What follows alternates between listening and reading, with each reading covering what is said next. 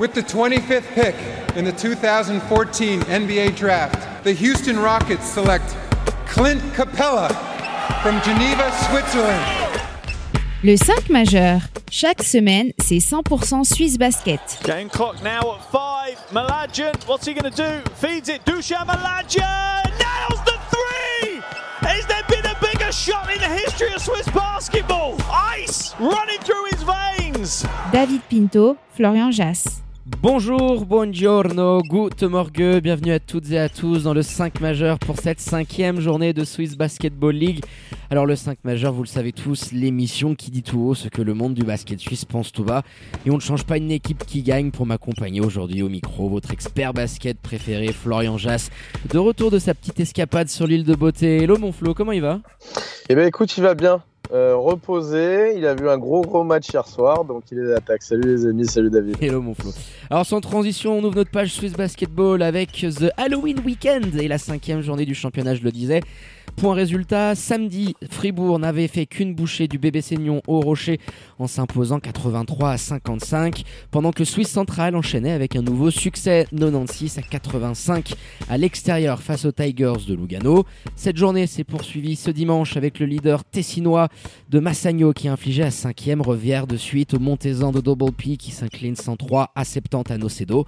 À la même heure, Star Wings remportait son deuxième match de la saison en venant à bout. d'Union de Châtel à la Sport Halle 73 à 70 pour les joueurs de Dragan Andrejevic et pour clôturer le tout hein, de Cherry on the Cake, les jeunes voix qui se sont imposés pour la première prolongation de la saison dans un chaudron chaud bouillant 106 à 100 face aux troupes de Vladimir Rosicic. Alors justement, hein, pour réagir sur cette journée plus que mouvementée ou encore pour retrouver le résumé des matchs concernés, c'est sur nos réseaux sociaux et notre site internet que ça se passe, at le 5 majeur. Tout en lettres.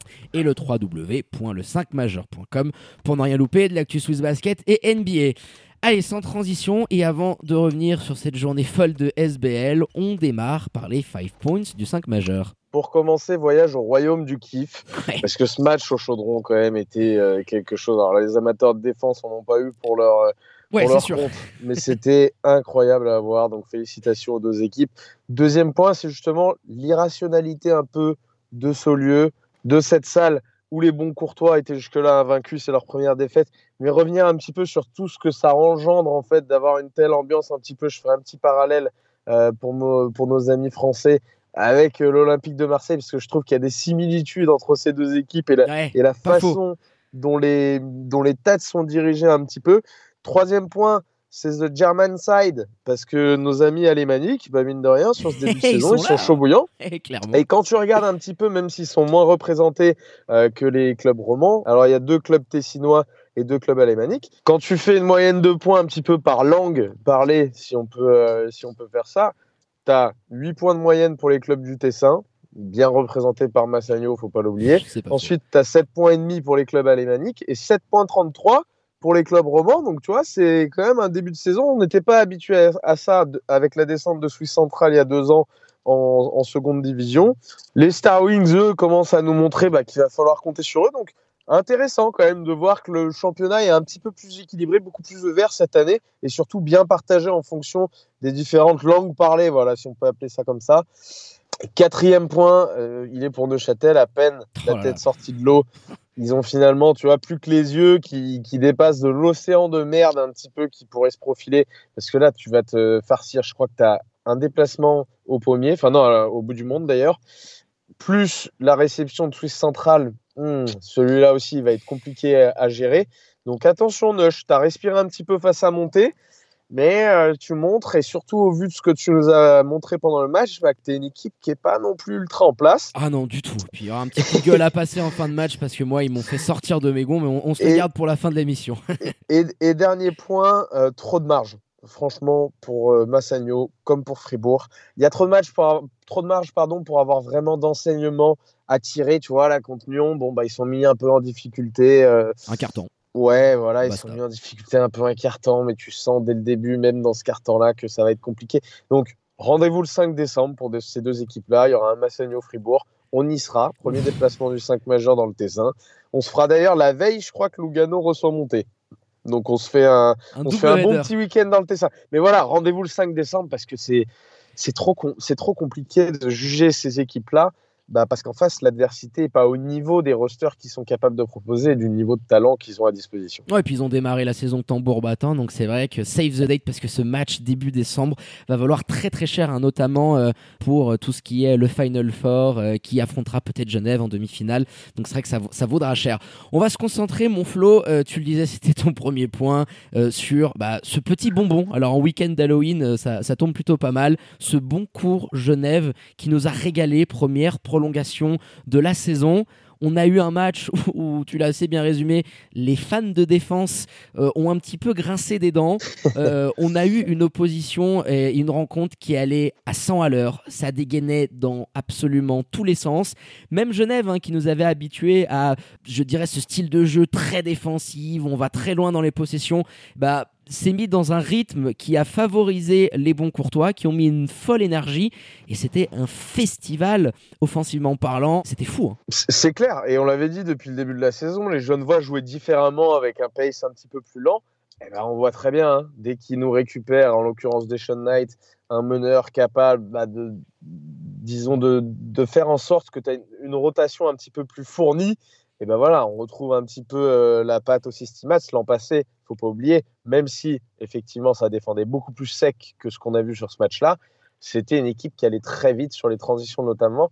C'est ce qu'on les a vu faire euh, avec beaucoup de systèmes 7 secondes, enfin justement peu de systèmes, je dirais, beaucoup de transitions en 7 secondes. Et on a vu la même chose de l'autre côté, du côté de Boncourt. Sincèrement, et pour commencer peut-être par les bons courtois, euh, je crois que j'ai accepté l'idée. Que ça défend pas un caramel. Voilà, ça ne défend pas un caramel.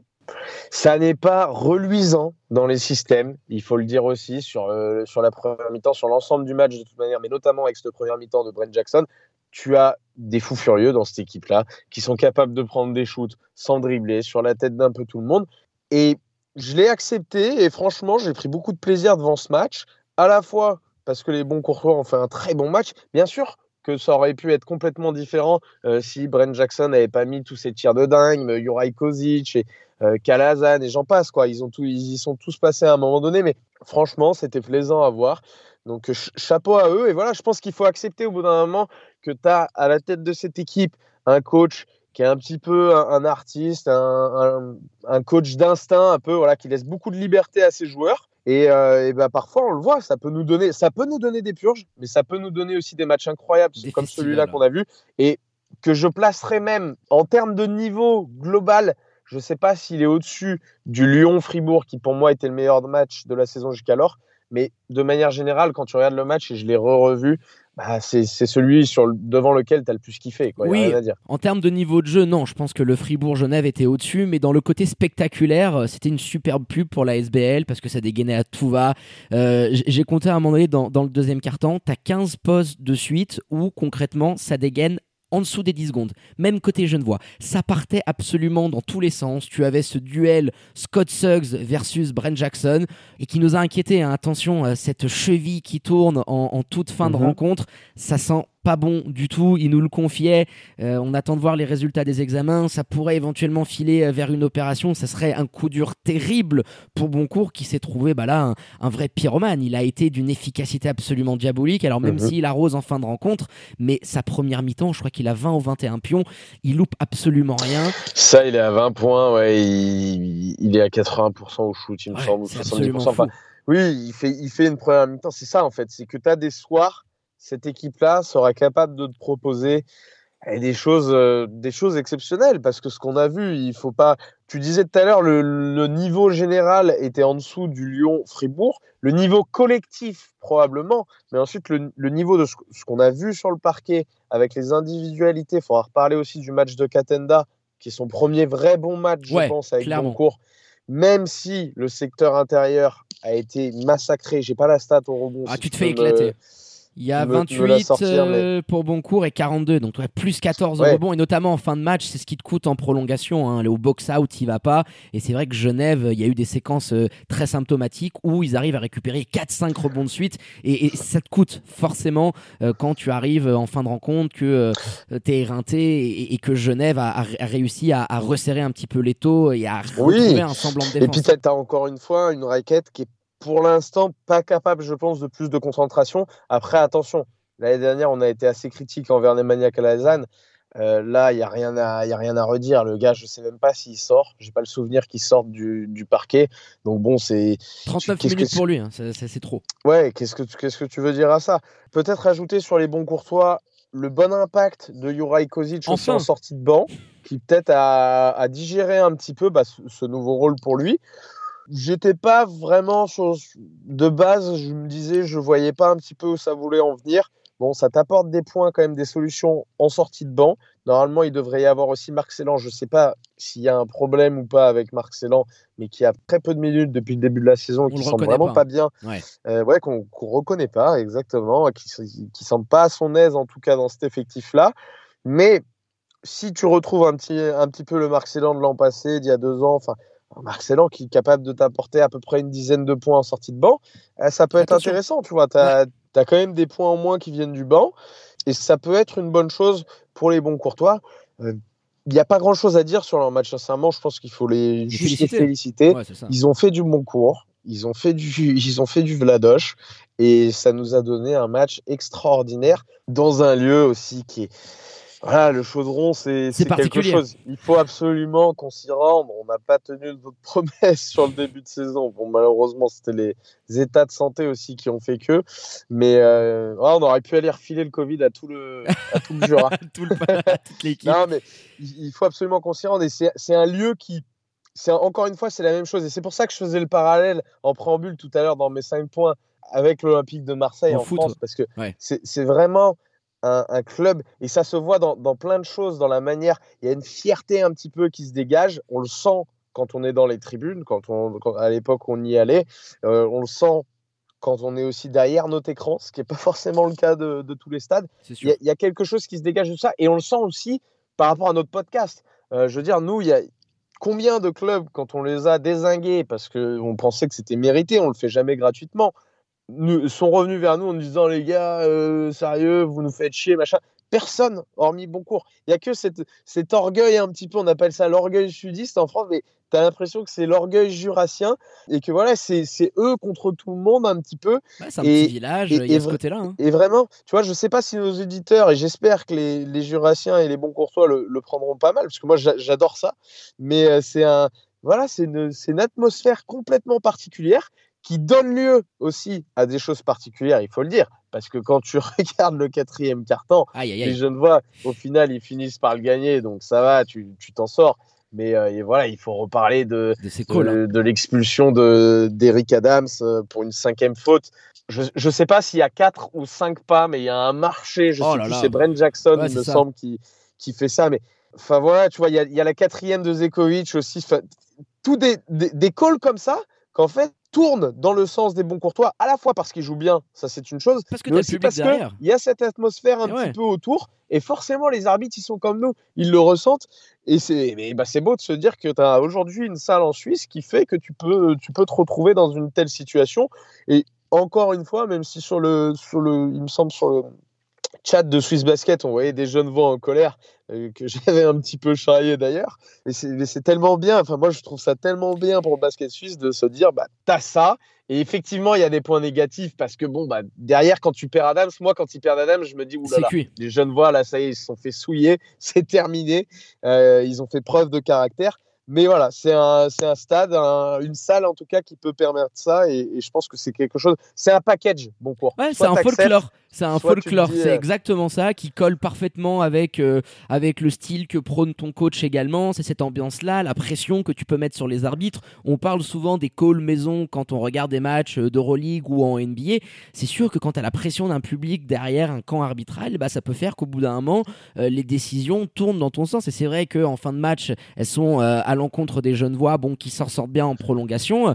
Mais, mais c'est un folklore un petit peu général, tu vois. C'est comme le père Vladoche qui te prend un, taille- un temps mort à la fin à 98 partout. Et euh, c'est Marceline Michon, euh, no- notre consoeur, euh, qui, l'a confié sur le site de RFJ. Et bah, il prend un time-out et il laisse les joueurs se démerder tout seuls. Alors, c'est la patte Vladoche. Moi, c'est quelque chose que je conçois pas parce que je me dis en fin de match, justement, tes joueurs, ils sont éreintés, ils sont cuits, il y a plus d'essence dans le réservoir. Essaie de les calmer, de poser quelque chose. C'est le style Vladoche. Alors, c'est de l'attaque à outrance. Tu l'as dit, on l'accepte, il n'y a pas de défense. Mais, mais c'est vrai que ça caractérise parfaitement toute l'ambiance et ce folklore je me répète une fois, qu'il y a autour des bons courtois, qui sont rentrés dans, dans une filière de match qui leur a permis de croquer les Lions de Genève, beaucoup de rythme, euh, un match ultra offensif, on était sur un score de NBA, et, les Lions au final, on, peut aborder un petit peu euh, le cas des, des jeunes voix qui sont ah, allés, qui sont allés le chercher, malgré tout un grand match, qui a un énorme match, Scott Suggs vraiment, alors là c'est incroyable ce qu'il nous fait, alors on le connaissait, hein, il n'est pas passé par la G-League et l'équipe de Toronto pour rien.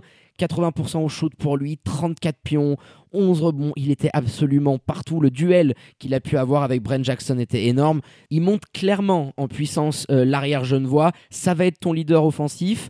Et, tu sens qu'avec un mec comme ça, euh, t'es es serein. Je veux dire, quand t'es le père Stimats. De toute façon, on l'avait dit, on n'avait pas attendu ce match pour dire. Et, Ce qui est bien avec les, joueurs qui arrivent dès le début de saison, c'est qu'on a le temps de regarder un peu ce qu'ils ont fait avant. Si on les connaît pas, parce qu'on regarde beaucoup de basket européen, mais c'était le cas de, Scott Suggs, qu'on n'avait pas spécialement vu jouer. On a regardé ce qu'il faisait et on avait dit dès le début de saison dans le preview Genevois, attention, ce qu'ils ont ramené, c'est très très fort individuellement. C'est le cas de notre ami Scott Suggs, qui est peut-être le joueur le plus régulier du championnat. Je me rappelle, ah si, il est passé au travers, je crois, face à Fribourg. Ou, face à Massagno, je me rappelle plus. Un des non, face à Fribourg, parce qu'il a le père Mbala qui lui défend l'acier. c'est le match où il est un peu passé en deçà. Ouais. Donc il est passé au travers un match, et encore statistiquement, je crois que l'impact était quand même intéressant. C'est probablement le joueur le plus régulier de cette première partie de saison. Euh, il y a d'ailleurs un mois de compétition qui est passé, donc il va avoir un MVP du mois. Et je pense qu'il est, en hein. bonne position, en tout cas, qui fera partie des nominés, notre ami euh, Scott.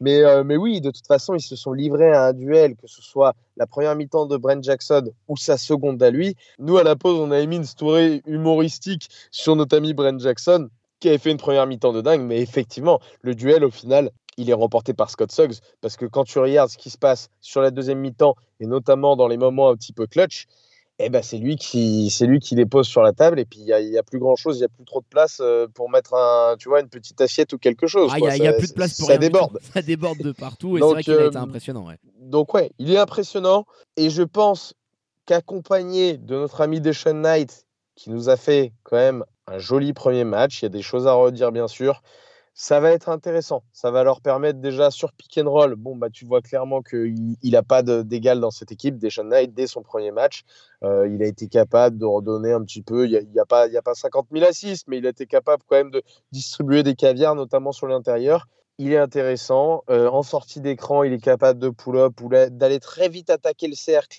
et des deux côtés. Donc, euh, forcément, bah oui, ça va changer la face de cette équipe. Ça va leur faire beaucoup, beaucoup de bien je pense, aux jeunes voix, et surtout à André Stimats, et ça va leur permettre, une nouvelle fois, bah, de jouer un petit peu plus vite, parce que c'est ce que préfère faire André Stimats. C'est l'école un petit peu euh, Pétard Alexis, il ne faut pas l'oublier. Les, vagues en euh, transition, euh, c'est ça.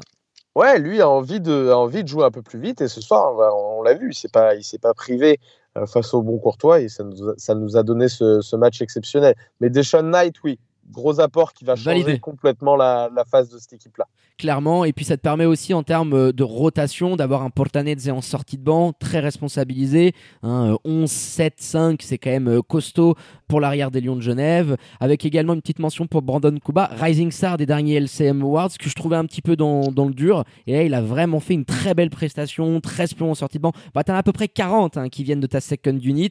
Il, a joué combien de temps tiens, Parce que justement, je trouvais que c'était sa meilleure prestation. 34. Et je crois qu'il l'a laissé 34 minutes. Ouais, donc il, il l'a laissé longtemps. Il, a été, il a été très important. Il a été très important, notamment dans un secteur, on l'a dit tout à l'heure, ils ont complètement dominé ce rebond. Alors, c'est symbolisé surtout par euh, Suggs et Pizekovic, qui doit en avoir quand même une petite ribambelle euh, au, point au point de vue statistique, mais vraiment sur la façon de loquer ce rebond tous ensemble, en équipe, et on l'avait déjà vu l'an passé, que ce soit Kuba ou Eric Adams c'est euh, niveau de jeu, bah voilà, c'est, j'allais dire world class, c'est peut-être un peu trop, mais c'est euh, voilà gros, c'est des gros joueurs, voilà au niveau SBL, c'est, probablement une des, une des meilleures paires d'ailleurs à ce niveau-là, et les Lions de jeunesse sont toujours très concentrés pour ça, euh, bah, pour loquer un petit peu ce qu'on appelle le box out, ce qu'on appelle le, bah, le verrou de la zone un petit peu sur laquelle une balle peut rebondir sur le cercle et atterrir derrière, et les jeunes voient collectivement pour ça, ils sont très forts,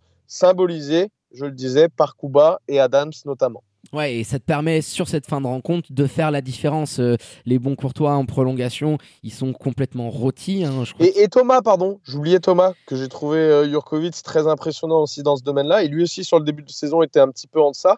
Mais même si ses stats sont pas exceptionnels, je trouve qu'il a fait un très bon match, et notamment dans ce, dans ce secteur un petit peu voilà, pour faire les efforts, pour faire le dirty job, un petit peu, je l'ai trouvé très intéressant. Oui, on sait qu'il a une très belle lecture euh, au rebond. Alors, euh, dans, dans, le jeu, il est toujours un petit peu à la peine. Hein. C'est vrai que les, les frères Yurko ne font pas un début de saison euh, impressionnant. Et puis, manque de chance pour lui. Hein. Il s'est fait croquer par le Brent Jackson. C'est souvent lui qui devait défendre sur lui. Donc, à, un moment donné, bon, bah voilà, tu, tu, tu restes aussi sur ces images-là. Mais oui, dans, dans, la lecture du rebond, il est très important. Dans le box-out, il très belle utilisation du corps.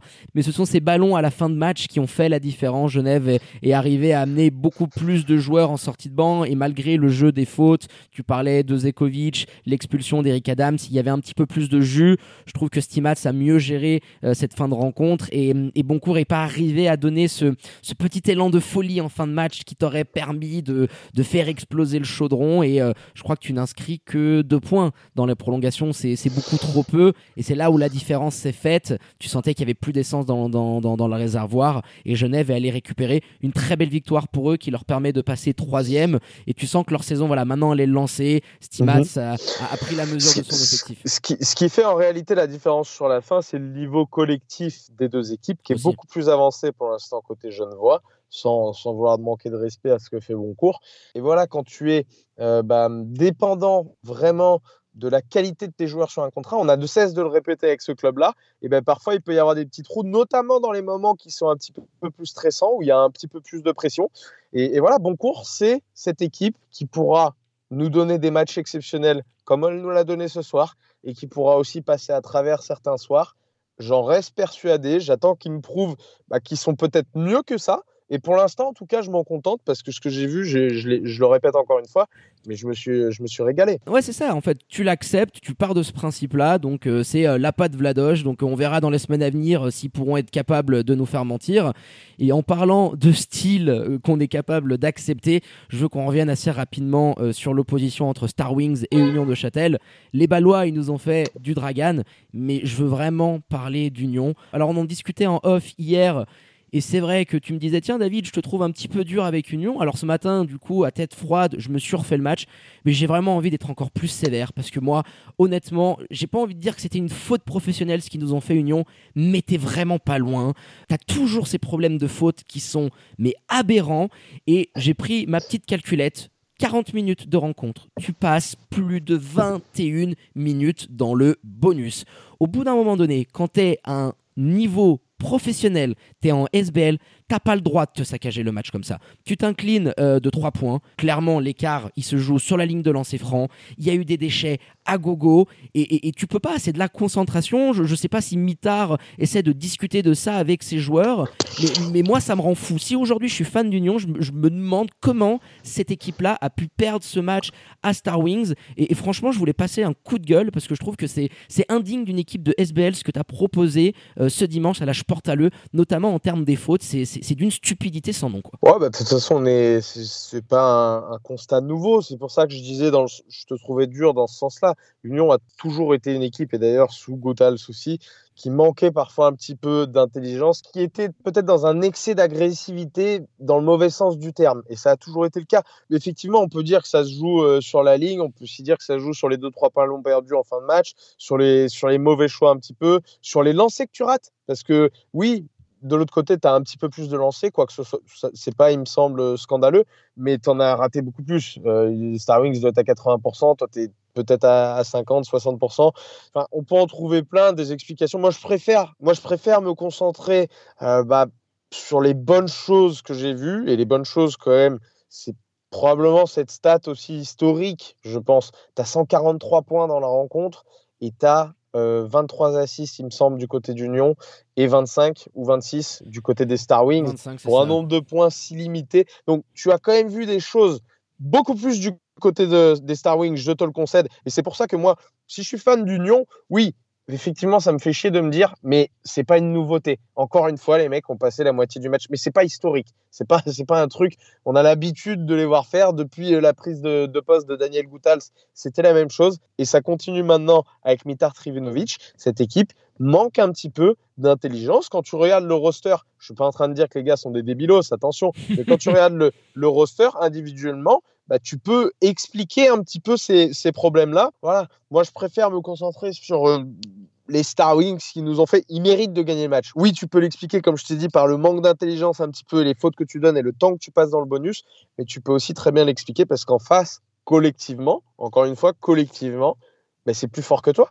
Alors forcément, tu as des joueurs euh, de l'autre côté, euh, Colonne, Fofana et j'en passe, tu as du talent, je ne dis pas l'inverse. Mais collectivement, c'est plus fort de l'autre côté. Symbolisé par notre ami Ilya Jokic, on va l'appeler, semaine. quel match Voilà, qui, nous fait un match de titan. Ce qui est, euh, je ne sais plus si on l'avait dit. Il me semble qu'on l'avait dit pour Devin Cooper. Dragan nous avait, nous avait dit attention, Devin Cooper, les gars, je vais en faire l'un des meilleurs meneurs du championnat. Il nous avait également dit il y a Vranic, les gars, il me fait penser un petit peu, il nous avait fait la comparaison avec Jokic d'ailleurs à l'époque, et il nous avait dit, ce garçon-là, attention, en fin de saison, il, fera partie, selon lui en tout cas, des meilleurs big men de la ligue. Alors c'est juste un match, certes, mais il faut se rappeler que l'année dernière, le père Dragan, en tout début de saison, il nous avait dit, et alors que le gars n'était pas du tout régulier, la même chose avec notre ami DeAndre Burns, il nous avait dit exactement, et je vais, je vais le citer, j'espère qu'il m'en voudra pas, il nous avait dit, attention les gars, DeAndre Burns, vous êtes un peu critique, mais à la fin de la saison, vous allez lui manger le sexe, hein, pour traduire ce qu'il nous avait dit en anglais. et, devinez, et devinez, en rentrant dans les studios du 5 majeur un soir, qui j'avais trouvé en train de tailler une flûte à notre ami DeAndre Burns, le père Pinto.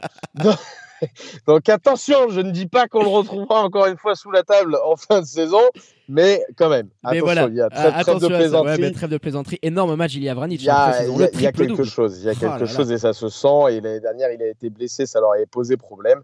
Et voilà, c'est 39, euh, c'est la meilleure éval de la saison, il me semble, avec, euh, avec Suggs. Ouais, c'est ça, 14 points, 16 rebonds, dont 6 offensifs et 10 passes décisifs, avec notamment ce deuxième carton où je crois qu'absolument tous les points de Star Wings sortent de ses mains. Voilà, en termes d'assist, euh, il, prend un petit coup de chauffe et il a drivé toute son équipe. Hein. Kostic a été absolument incandescent à, à, 3 points, mais c'est très révélateur. Hein. Tu fais du Dragon, tu joues à 6 Hein, avec euh, le père Johnson qui prend 22 minutes en sortie de banc, 0 points de ta second unit.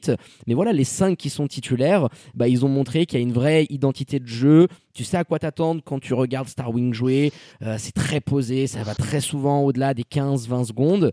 Et le Dragon nous fait du Dragon. Et c'est vrai que Star Wings, on, on s'attendait à ce que cette équipe-là, notamment en 2022, connaisse une progression similaire à la saison passée et bah s'ils commencent à remporter des petits matchs par-ci par-là dès le début de saison, bah c'est sûr que les Ballois, mhm. ils vont être ultra enquiquinants à jouer dans un style qui leur est propre. Ça va manquer de rotation, ça va manquer de profondeur, mais, mais voilà, toujours aussi agréable à voir ce que peut faire Dragan. Les sorties de time-out sont toujours aussi propres. Enfin, j'aime beaucoup. Il y aura aussi d'ailleurs en février, hein, c'est quelque chose que Dragan nous avait dit et c'est quelque chose qu'il a demandé à ses dirigeants.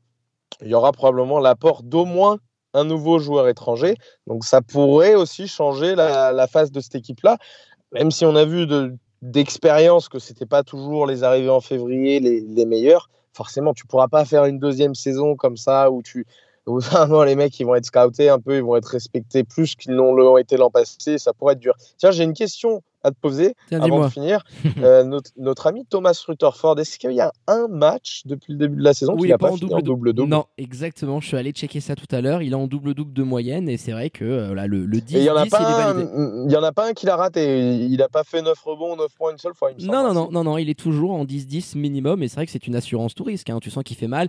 Et d'ailleurs, en face, alors Guidance, il, il, est dans le trou complet, mais Mitar a dû s'ajuster un petit peu à ce small ball avec euh, Noé Anabir qui a pris énormément de minutes dans la raquette avec Kylian Martin euh, mhm. pour essayer de contrer euh, Thomas Rutherford. Et on avait peur qu'il nous fasse une Griffin Kinney numéro 2 parce que euh, forcément, hein, le profil, il vient du Luxembourg, mais tu sens quand même que la cam est tout autre, que tu as quand même un big man qui s'installe. Et lui et Vranic, alors ce sont pas les joueurs les plus grands, mais il y a de l'intelligence, il y a du QI basket. Je mhm. trouve que la complémentarité entre les deux est très intéressante et tu as là vraiment une paire qui peut faire beaucoup, beaucoup de dégâts. Ça peut souiller du monde. Et c'est vrai que voilà, quand tu as un joueur comme, comme le père Elia avec cette intelligence de jeu, ça change tout. Hein dépendant et tu seras dépendant, à mon avis, pour gagner des matchs, forcément, comme euh, toutes les équipes, vous allez me dire, mais de ton adresse un petit peu de loin. Ce soir, ça a été un bon soir. On sait qu'il y a des joueurs un peu comme Kostic, comme Cooper, qui peuvent avoir des irrégularités un petit peu à ce niveau-là.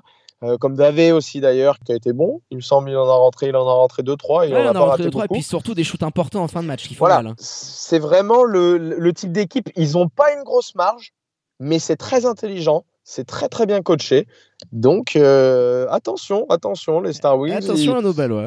En, en, tout cas, pour l'instant, euh, ça avance et voilà, avec euh, avec Swiss Central, ce German side un petit peu, bah, ils font ils font plaisir à voir. Ah, ils nous font clairement plaisir à voir. On les donnait clairement en bas de classement et c'est vrai que les deux équipes alémaniques bah, nous surprennent et en bien après ce premier mois de compétition.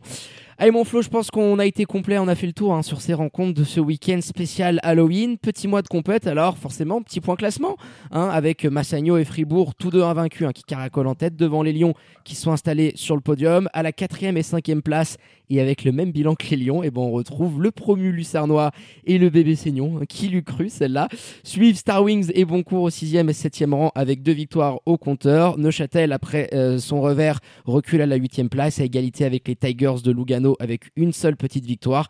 Et notre lanterne rouge adorée, alors celle-là il fallait la voir venir aussi, le BBC montait d'un double P plus qu'en danger puisque les Montezans sont toujours vierges de victoire cette saison en SBL. Allez, quant à nous, on se donne rendez-vous semaine prochaine pour la sixième journée du championnat. Mais avant cela, place à la Patrick Bowman Swiss Cup qui démarre ce lundi. Les 16e finales, entrée en liste des clubs de SBL. Et on aura comme point d'orgue l'affiche plus qu'alléchante entre Vevey Riviera et Union Neuchâtel jeudi soir aux Galeries du Rivage.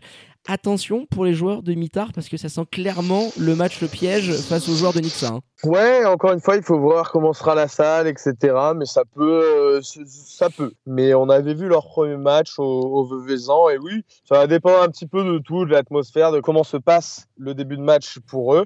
Mais ça peut être euh, face à une équipe qui est en manque de confiance, ouais, ça peut être un, un petit piège, un petit upset. Ouais, un petit upset clairement, donc euh, on, on, on, scrutera ça de près jeudi soir à 20h30, save the date.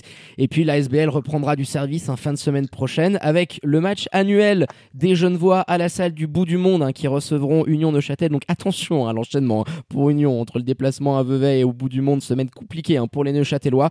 Et on aura forcément un petit œil sur le reposieux, on y sera mon flot, avec une rencontre déjà capitale hein, pour Double P et les Montezans face aux Nyonnais. Il va falloir chercher là. Ouais, capital dans le sens où ça pourrait mettre un petit peu plus en péril bah, la, situation de ce club. Là, tu as un enchaînement qui a ta portée, je dirais. Tu as Lyon, tu as les Star Wings, tu as Lugano et puis Boncourt ou Boncourt Lugano, je sais plus dans quel sens. Mais euh, si effectivement il n'y a pas de progrès affiché, en plus avec le retour de Jackory Payne et si, parce que ça reste des résultats, euh, le sport, c'est ça qui, prime. Surtout, nous, on essaie un petit peu de, de passer au-dessus de ça, mais aux yeux des dirigeants et souvent de l'opinion publique, c'est ce qui prime. Et bah oui, ils seront, ils seront en danger, c'est clair. J'espère pour eux qu'il y aura euh, bah, voilà, des progrès, parce qu'on n'aime pas avoir des clubs forcément se séparer en cours de saison. Alors, ils ont, et c'est l'avantage de ce duo-là, un contrat qui court sur deux ans. J'espère qu'ils auront le temps de travailler, puisqu'ils ne sont pas épargnés en poisse malgré tout. Euh, les Montezans, bah, depuis, euh, depuis euh, l'année dernière, c'était difficile de juger. Ils avaient, ils avaient commencé leur, leur mercato alors que la saison avait, il y avait déjà deux journées. Au début, ils avaient envoyé des juniors. non, j'exagère, mais c'est un peu ça. Mais, mais voilà, c'était, dur de les juger sur l'an passé. Cette année, tu perds ton Jacory Payne sur le, sur le premier match de la saison.